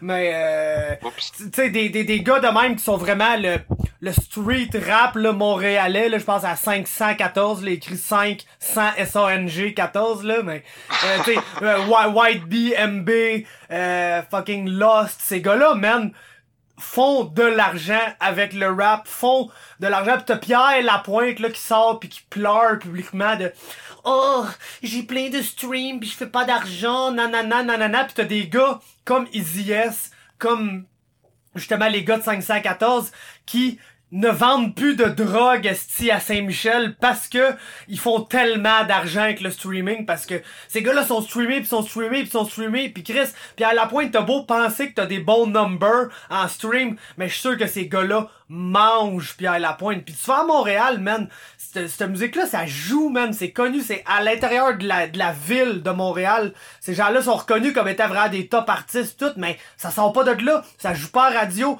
Puis tu sais ces gars-là là oui c'est du contenu plus street. Oui, ça parle de vendre de la drogue, de tirer du gun, des affaires de même, mais de un, c'est pas mal ça le rap entre toi pis moi. Puis de deux, ces gars-là sont. Non, mais si tu veux pas que ça parle de Chick-fil-A, va falloir que ça parle de Ouais, c'est ça. Puis ces gars-là ont, ont, des chansons euh, qui euh, sont Hey gros, il y a une je me rappelle plus c'est quoi le titre de cette chanson là là, c'est une chanson de MB, puis la chanson est gigantesque en France là, puis ça sonne genre de petite chanson un peu euh, tu sais genre beat un peu latino caribbean là, puis le gars il mm-hmm. chante puis ça sonne bien puis il a une belle voix puis c'est gros, ça passerait si cette tune là pogne à la radio, ça va pogner à la radio, là. Ça va être un esti de gros hit, genre toutes les femmes savent danser, pis ces mardes là, mais ils ont pas leur chance. Ils ont juste pas leur chance de jouer à la radio, ces gars-là, pis genre, j'espère que l'arrivée de Loud, ça va permettre justement à ces gars-là de, d'avoir une place peut-être à, radio, puis peut-être d'avoir la recognition, parce que c'est plus l'argent qu'ils ont besoin, ces gars-là, ils en font. Ils en font de l'argent avec ça. Ils vivent de leur musique. Mais c'est juste plate que ce monde-là soit pas reconnu genre au même titre que n'importe quel esti de, de, de, de chansonnier québécois bâtard qui est signé par Mario Pelcha pis euh, ouais mais tu sais il y a deux genre il y a fucking deux Patrice Michaud pis tout que j'ai aucune idée c'est qui cette calice de monde là mais ça là c'est le genre de petite musique genre qui va bien dans le folklore québécois que tu peux faire jouer ça à c'est quoi en deux sketch plates de je sais pas trop qui puis euh, ça ça passe bien mais une tonne de rap street montréalais, mais fucking commercial, qui est faite littéralement pour passer à la radio. Euh, ça marche pas, ça. Tu peux pas mettre ça. Mais Adamo Gros Big, lui, peut jouer à la radio, par exemple. Tu? Ah, c'est ça. Puis, je sais, tu sais, dans le temps, même, euh, je me souviens, il y a quelques années, a, pour des, pour certains propos qui étaient vus un peu trop comme euh, islamiques, la, la, seule fois qu'on a entendu parler de tous les temps de Manu Militari, c'est parce que le monde pensait qu'il voulait faire sauter des blancs. Ah ouais. Genre. Je, place Manu, moi je l'aimais bien, là. C'était un des seuls rappeurs que, que j'écoutais qui était québécois. Il me donne envie de me suicider, mais ses textes sont incroyables.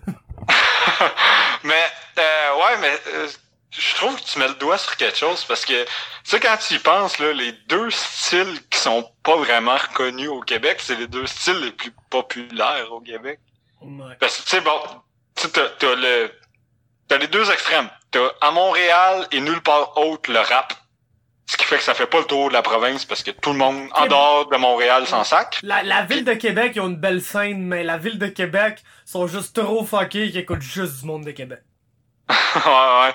Puis l'autre style qui fait pas qui est pas assez reconnu pour les ventes qu'ils font, puis pourtant c'est pas que j'aime ça, mais la, la musique la plus populaire au Québec, c'est encore le country. Là. Si vous si vous pensez sérieusement que c'est pas Paul Darèche qui fait les meilleures écoutes de toute la province, puis les Gay, euh, ce Gay, non, euh, Tanguay, je whatever. Gagnon? Guylaine Gagnon? ouais, Glenn Gagnon fait des gros chiffres sur Pégase. mais, mais non, c'est ça, c'est- tu sais, c'est les deux styles qui ont personne veut admettre que c'est populaire, là, on dirait, dans l'industrie. Parce que d'un côté, ben c'est ça, à Montréal, ils sont pas capables de faire entrer le country, puis ils sont prêts à faire sortir le rap, fait que le monde écoute comme d'espèce de petite pop détente. là. C'est tellement mauvais, man. C'est généralement pas très bon, effectivement. Là. C'est tellement mauvais, là. C'est- Peut-être que j'aurais pas autant euh, une haine envers la musique québécoise si genre il y avait de quoi d'autre que c'est que fucking esti euh, les cowboys fringants et les deux frères qui jouaient là. Cain, le groupe satanique Cain. le groupe satanique. Oh my god. Euh, sinon, t'avais-tu d'autres, affaires à ventiler sur le rap, là? C'est cool comme sujet. Hmm, tu as-tu de quoi d'autre à ventiler sur le rap? Hey, je pourrais parler du rap pendant, mon gars, là, des, des, des décennies, là, mais Ouais. vite de même. Non, on a parlé de Kanye West, on a parlé... Euh, ben ouais, petite dernière affaire, c'est pas tant du rap, mais je suis content qu'Old Town Road arrête de jouer, là. Oh, il était temps. Mais pourtant, tu sais, Old Town Road, là, je peux, c'est, c'est sûrement un reach, là, mais, tu sais, je viens de dire que les deux styles qui, qui sont les plus écoutés, puis tu sais, c'est pas juste au Québec, c'est en Amérique du Nord, c'est le rap puis le country. Puis comme par hasard, il y a une tune qui joint exactement les deux, puis qui devient la chanson la plus populaire, puis personne ne demande pourquoi. Gros, la chanson la plus populaire de l'histoire. Point. Ouais, c'est ça. Point final. C'était- First, là, c'est une meme song d'un gars qui jouait trop à Red Dead Redemption, là. Straight up, Ouais. là. Le clip, c'était avant que Billy Ray soit sa tune pis tout. Le clip, c'était littéralement du gameplay de Red Dead Redemption. Wow! C'était un gars qui se promenait à cheval dans Red Dead pis c'était ça le- clip, là. Straight up. Oh mon dieu, j'étais pas au courant de ça. Oh ouais, gros, straight up, là. Pis là, Billy Ray a embarqué là-dessus parce que, of course, ça a fait tout un chiant parce qu'ils ont pas mis la tune sur les charts country. Ils refusaient, c'était pas assez country. Et où le gars était trop noir. Mais, euh... Donc là, Billy Ray a, a fait son stamp euh, of approval, pis là, c'est devenu ce que c'est devenu. Mais tu sais, c'est autant, moi, une tune que... Moi, j'étais pour, là, Old Town Road, quand c'est sorti. J'étais ah, c'est nice, man, c'est rafraîchissant, c'est quelque chose d'autre. Là, ça a été played, played, overplayed, à un point tel que demain matin, si j'ai une liste à faire, c'est sans aucun doute le numéro un de la pire chanson de l'année, selon moi. Mais qu'est-ce que tu veux? C'est ça qui arrive quand tu prends une chanson pis t'as run into the ground, là, de même. Ouais, mais tu sais, je veux dire, pourtant, bon, ok, c'est un mauvais exemple parce que d'avance, c'était une des pires chansons que j'ai entendues de ma vie, mais l'effet Despacito. Ah là, gros, Despacito, je l'ai chez Despacito, c'est un autre niveau. Des- Despacito, la première fois que je l'ai écouté, je me dis c'est la pire chose que j'ai entendue. Ben, Oh, tu tu sais, si, s'il y a Daddy Yankee à quelque part dans tune, tu sais que c'est un gros, un gros, gros, gros nid de merde. Ah, gros, t'as même pas aidé. Mais ça, Da- Moi, je vois Daddy Yankee, je je- juste comme garde, d'éteindre la radio, je me passe. Ça, ça en est un autre affaire, man, quand on parlait de, euh, de que, que c'est pas reconnu sur les charts, pis là, à Radio Plus, là, c'est un mais gros, tout ce qui est genre de, euh, de dancehall allant jusqu'à hip-hop trap latin, là, c'est gros. C'est, c'est fou comment ces chansons-là, tu check le Billboard Hot 100, sont pas là ou sont là, mais dans le bas des charts. Là, t'es genre, je me demande, c'est quoi, tu vas voir la tune sur YouTube, elle a 1.5 milliard de views, genre. Ouais, ouais, ben, ju- juste, tu sais, ceux qui, ont- qui nous écoutent sur Spotify ou qui ont Spotify, là, allez voir, euh, tout le temps, le Global 100, là. Ouais. Allez voir le top 10 pour voir, vous connaissez aucune tune là-dedans. C'est que, c'est que une. du... C'est- que du fucking rap, genre, de- d'Amérique latine. Oh, ouais, genre Bad Bunny, man, pis Annuel Ouais. AA, pis fucking, euh, c'est quoi, ouais, c'est- J Balvin, là, qui est comme le plus gros artiste au monde, ou presque avec Post Malone, là? Fucking J Ouais, Balvin, là. Tu sais, le monde, le- tu sais, toutes les tunes qu'on essaie de vous faire vendre à la radio, que c'est les, les plus grosses tunes, là, euh, vous n'en trouverez pas une avant, avant le 20e rang. là. Hey, les 20 fou, premières, c'est tout du rap de, justement, de ce style-là. Je connais rien au rap, là, mais c'est ça. c'est fou comment le, le, le, le disconnect entre... Tu sais, dans le temps, les charts reflétaient la radio parce que la radio trouvait une tune, la runnait into the ground, mon Ouais. gars. Puis euh, c'était ça tes hits, genre c'était ça les hits, puis c'était reconnu. Aujourd'hui, tu sais, le gros, si je te dis que la chanson Better Now de Post Malone n'a jamais été numéro 1 du Billboard Hot 100, genre jamais, là. Je pense qu'elle a pogné le top 5. Gros max. C'est fou, là. Pourtant, cette tune là gros, ça a-tu joué, man? Ça a-tu joué, mais pourtant, Post Malone a comme 3-4 autres numéro 1, mais Rockstar, ça a jamais joué à radio. Psycho, ça joue pas à radio. Euh, là, il y a Sunflower qui a joué, là, mais le Chris de Sunflower, c'est un cheap attempt à faire une, une vieille pop song, là. Mais, euh, en tout cas, Old Town Road, si- s'il y a une affaire, s'il y a une raison pourquoi que je veux, je- comme mettons, j'accepte que ça l'existe, puis je suis content que ça l'existe, euh, c'est parce que ça, ça, ça l'amène justement, ça met at the forefront les genre les vraiment les, les mix de style fucked up que tu te dirais hey, comment ça peut genre vraiment arriver X qui chante avec Y puis ça nous a permis euh, d'avoir ce qui est selon moi là, à date la meilleure chanson cette année qui est Take What You Want un duo ben un, trois, artistes en fait sur la même chanson Travis Scott Post Malone et euh, fucking Ozzy Osbourne man Exact, euh, le trio normal, là. le tridon, mais t'as, t'as probablement la plus grosse pop star au monde, là, présentement, en post. Le meilleur rapper, ou du moins, le nouveau Kanye West. Là. Si les gens qui écoutent pas de hip-hop, c'est dire c'est qui là, le nouveau Kanye West? C'est qui le gars qui fait de la musique que quand tu l'écoutes, tu dis ouais, ça sonne pas mal comme la musique qui est populaire c'est un site, mais qu'à la fois c'est complètement genre 5 ans en avant de tout le monde. Tu sais, Travis Scott, quand il est arrivé, tout le monde était là, genre, Ah, c'est, c'est, c'est différent ça, puis bang! 4 ans plus tard, tout le monde essaie de sonner comme Travis Scott. Donc c'est lui le nouveau Kanye West, c'est lui qui arrive, qui va set un trend que tout le monde va suivre pour les 5 prochaines années. T'as ces deux gars-là ensemble, avec Ozzy Osbourne, man, qui est juste encore capable de chanter un esti de bon refrain, man. Même à... Puis, Attends, je, saute à ce genre de sujet là, c'est incroyable, mais j'ai jamais vu quelqu'un que genre quand il chante là, c'est c'est facile d'entendre ce qu'il dit, c'est clair, man. Il y a personne qui chante plus clairement que Ozzy Osbourne, puis après Sauf écoute-le quand il parle. écoute-le parler après, man. Ah, C'est incroyable. C'est- C'est c'est- c'est vrai que ça, c'est- ça me fait capoter aussi. Que quand il parle, il marmonne, puis il chante, puis il y a comme une prononciation parfaite. Ah, incroyable. Mais là, le gros, il, me, il reste 11% de batterie sur mon sel. Puis anyway, il est moins 10, là. Fait que faut que je m'en aille manger et travailler dans 10 minutes. Puis je voulais vraiment, vraiment, vraiment, absolument qu'on utilise ce temps-là pour parler brièvement euh, de ce qui se passe en fin de semaine. Le BMF title, On the Line, Nate Diaz, Jorge Masvidal. Et littéralement, la, la plus belle histoire, man, en MMA, tu peux pas t'imaginer. Gros, les deux gars, que tu sais, quand on parle, quand on parlait, v'là 5 minutes, là, du street rap à Montréal, que ces gars-là sont juste pas là, tu sais, sont pas représentés à la disque, sont pas, Nate Diaz, puis George Masvidal, Jorge Masvidal, peu importe quand t'as envie de l'appeler, c'est, c'est l'incarnation de ça, man. C'est le monde qui ont jamais été représentés, qui ont jamais été montrés, qui se sont jamais fait mettre dans les main event spots. Puis un jour, ils ont juste décidé qu'ils allaient par eux-mêmes prendre ce spot-là.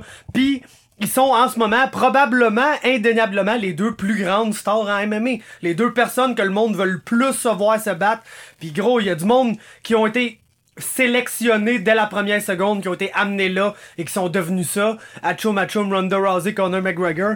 Puis t'as des gars qui sont juste là depuis toujours puis qui, qui l'ont jamais eu cette chance là mais qui l'ont juste pris puis qu'à tu peux juste plus leur dire non parce que c'est eux les deux top guys puis au Ah, moi, je capote parce qu'honnêtement, là, je vais aller à l'envers du courant. Moi, je m'en calisse de ce combat-là, comment c'est possible man? Ça va être le Genre- meilleur genre, fight c'est- ever C'est man. tellement deux gars qui, qui ont réussi à pour moi c'est deux c'est la version on n'a pas été amené là de Connor c'est deux gars qui ont réussi à faire croire au monde qui est je sais pas, à cause de leur, de leur promo qui cote, que c'était ah, Big Thing, c'est genre le sixième meilleur de la division. contre le, je dis, ces gars-là se font exploser par comme au moins quatre gars dans leur division. Je comprends aucunement ce qui calisse là, là. Mais en tout cas, de, de faire, mais good for them, je veux dire, c'est deux gars fucking aimables. Nate Diaz qui est le, le meilleur gars, je pense, en ce moment dans le monde pour vendre un combat. C'est incroyable. C'est exactement ça. Puis gros, c'est parce que T'as raison, là. T'as absolument raison. J'ai aucunement envie de voir aucun des deux se battre contre Kamaru Ousmane. Mais, non, c'est ça. Ça serait aucunement... Même Tyron Woodley, ces gars-là, je suis comme... Tu sais, j'arrive juste pas à acheter le fait que... Ah, oh, ouais, c'est... Comme combat, je trouve ça vraiment nice, mais euh, moi, personnellement, comme main event, là, c'est pas... Moi, c'est pas... Tu me dois pas avec un combat, que, avec une carte que le main event, c'est genre Nate Diaz contre Jorge Masvidal. Je suis désolé. Ah, ouais, moi, gros, c'est le contraire, on dirait, man. C'est genre, oui, t'as... First, le gros, on, peut plus se cacher que ces gars-là sont élites, là. Non, ils sont pas les meilleurs dans leur... Très solides, Ils sont pas les ben meilleurs.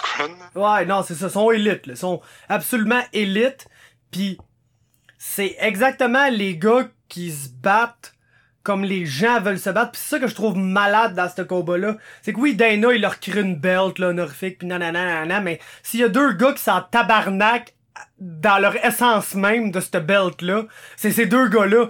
C'est ça que Nate Diaz trouve drôle, c'est que Nate Diaz, c'est tellement le gars anti-corporation qu'il a poussé cette gimmick-là jusqu'au niveau où il peut clairement faire leur drug test puis que le ah. lendemain matin, la compagnie au complet vont être là à, genre excuser genre ce qui est arrivé. Puis oui, c'est vrai, il a pas fait exprès. Le gars a littéralement pris un supplément vegan plant-based, puis il y avait de la stock bizarre dedans. Mais ça arrive à tout le monde, le gros, ça arrive à tout le monde, puis tout le monde mange. Ben pas de suspension, mais ils se font étirer ça pendant 3-4 mois le temps que USADA check ça, puis là finalement, ah, t'es you're exonerated, mais ça fait 4 mois que tu peux pas te battre parce que t'étais en attente que ça, ça se règle. Eux autres, style, le lendemain matin, c'était réglé, mon chum, let's go, night, tu peux te battre, y a pas de stress. Mais, euh, genre, gros, c'est, ce combat-là a aucune pretense, genre, d'être, ah, le title fight, les deux meilleurs de la division. C'est juste les deux gars qui sont à la fois élites. C'est les deux qui sont over. Élites sont over, puis ils se battent exactement comme les gens veulent voir des gens se battre. Tu sais, comme Roseman, oui, c'est le meilleur au monde, mais oui, il y a 93% de chances qu'il te calisse contre la cage pendant 25 minutes, ouais. qu'il des coups de genoux dans le ventre de là, pis que si tu t'énerves trop, il te take down.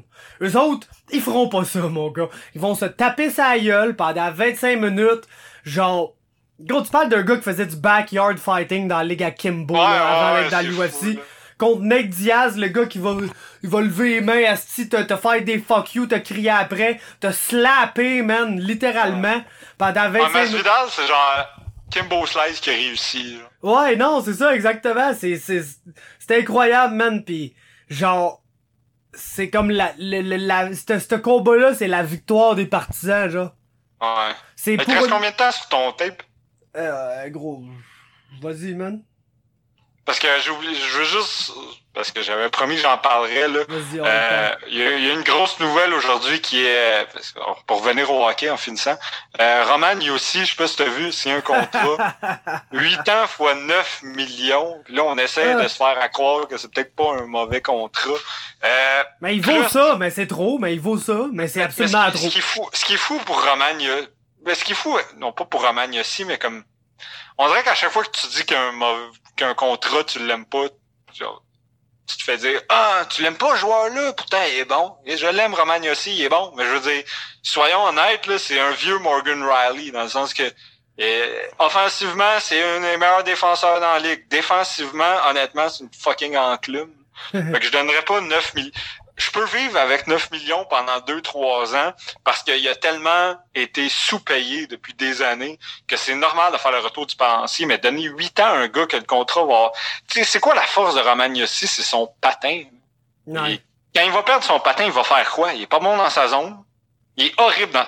La, seule raison pour laquelle Romagnosi se fait pas trop exposer encore à part par les stats avancés comme quoi défensivement c'est genre un autre niveau de mauvais, c'est parce qu'il joue avec Ryan Ellis qui est un autre niveau bon dans sa zone. Non, c'est ça. Tu le décolles de Ryan Ellis ou tu sais, avant c'était chez Weber. Moi, je trouve que euh, Yossi faisait bien paraître Weber euh, à cause de son euh, de, de, de, ses sorties de zone puis tout. Mais de l'autre côté, bon, Weber était plus stédé défensivement. Mais là, rendu à, à 30 ans, là, ça s'en va pas dans la bonne direction. Là. Les donner 8 ans à ça, moi je. Puis tu sais, Roman Yossi, à quel point. Je sais qu'il y en a qui peut-être que je l'aime un peu moins que la moyenne, là, parce que tu sais, j'entends du monde dire qu'il est top 10 joueur, top 10 dev dans la ligue. Pour moi, c'est une aberration de dire ça. Là. Je veux dire, tu sais, on top of my head, je suis capable d'en nommer 15 qui sont meilleurs que lui, hands down. Même si vous voulez que je le fasse, je peux le faire bien bien vite. Là. Giordano, Edmund Carlson, Burns, Pietrangelo, Pareco, Seth Jones. Après ça, qui d'autre qui est meilleur que lui? John Klingburn, Rasmus Dahlin, Miro Iskanen, c'est tout meilleur que, que, que Roman Yossi. Probablement Ryan Ellis puis Mathias Ekholm, genre. C'est probablement, mais... genre, il y a des... John Carlson, il y a des grosses chances que pour vrai, il soit le troisième meilleur def de sa propre équipe. Là. Ou sinon, c'est comme... Tu sais, pour moi, c'est un trio. C'est trois defs qui se complètent parfaitement. Mais tu sais, est-ce que Yossi est vraiment... Tu sais, ça va être le troisième def le mieux payé de la ligue. Est-ce qu'il mérite ça? Ah. Pour moi, non. Mais comme je suis, comme, tu sais, je suis prêt à vivre avec ce contrat-là pour quelques années, mais pas pour huit ans. Non, mais alors, il aurait fallu quand même moins long, mais comme, comme tu dis, c'est, euh... Le pire, c'est qu'à chaque fois que ces contrats-là arrivent, le monde, comme, ah non, c'est correct. Ah, c'est correct. Là, après ça, trois ans après, ils ont, comme de fait, ils ont ralenti. Chris a regardé Duncan Keith. Puis là, ah, pourquoi ils ont donné ce contrat-là? Je comprends pas, c'était capable de donner ce contrat-là. Fait qu'on dirait que c'est toujours la personne qui, au moment où le contrat signe, dit Eh, je suis pas sûr qu'il se fait critiquer. Puis là, après ça, quand la personne est rendue mauvaise, ben là, c'est Ah, on savait que c'était mauvais. Ah, c'est sûr, pourquoi ils ont donné ça? Ben cap. Un épée GM. Ouais, mais t'étais d'accord. Mais en tout cas. Yes. Bon ben écoute, je pense que ça, ça, ça finit bien. Ça finit bien le shit. Fait que manquez pas le. Manquez pas le BMF Title Fight, man, en fin de semaine. La oh, carte, Puis il y a, d'autres bons combats sur la carte. Ah, la, la, la, carte main card, elle va être épique, excluant euh, le combat préféré à Seb, sûrement cette carte-là, Black Beast contre Blagoy Ivanov. ça, ça va être contre... C'est le combat que je vais regarder, c'est sûr. Moi, les gros heavyweight qui gassent out, je sais pas pourquoi, mais ça me fait tellement rire. Yes, pis hey, gros, à, à, à, terminant, terminant, là, pour vrai, là, parce qu'il est 10 heures, pis il faut que j'aille, euh, faut, faut que j'aille manger pis travailler, là, mais tabarnak, Cyril Gann, man. Que dire Oh mon dieu. Genre, je parlerai même pas de son combat, allez l'écouter, trouvez ça des extraits sur YouTube, allez voir sur ma page MMA Talk, j'ai, j'ai partagé une coupe de vidéos qui a des extraits. Euh, un heavyweight qui est capable de te péter une combinaison, euh, left body kick, straight punch, flying knee, landé soft flush, là. C'est absolument incroyable. Puis en plus, le gars, il a fini son combat par look. C'est genre, son premier combat dans l'UFC, je sais pas, je le savais qu'il était blessé, on dirait qu'il était un peu trigger shy, il a fini par aller chercher une soumission, mais c'était pas rien d'absolument incroyable. Euh, mais samedi, là, pour le monde qui connaissait Cyril Gann, qui ont vu Cyril Gann aller dans TKO, c'était exactement la même affaire, mais contre un adversaire UFC level.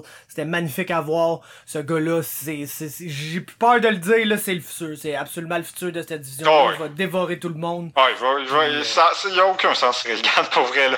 C'est, c'est beau à voir ça. Il fait des affaires que tu pourrais même pas rêver de faire dans l'UFC. Non, pis c'est en plus, c'est un esti de bon gars, man, qui, qui est littéralement le parisien le moins parisien que tu connais. Là, fait que Chris, shout out à, shout out à Cyril Gann.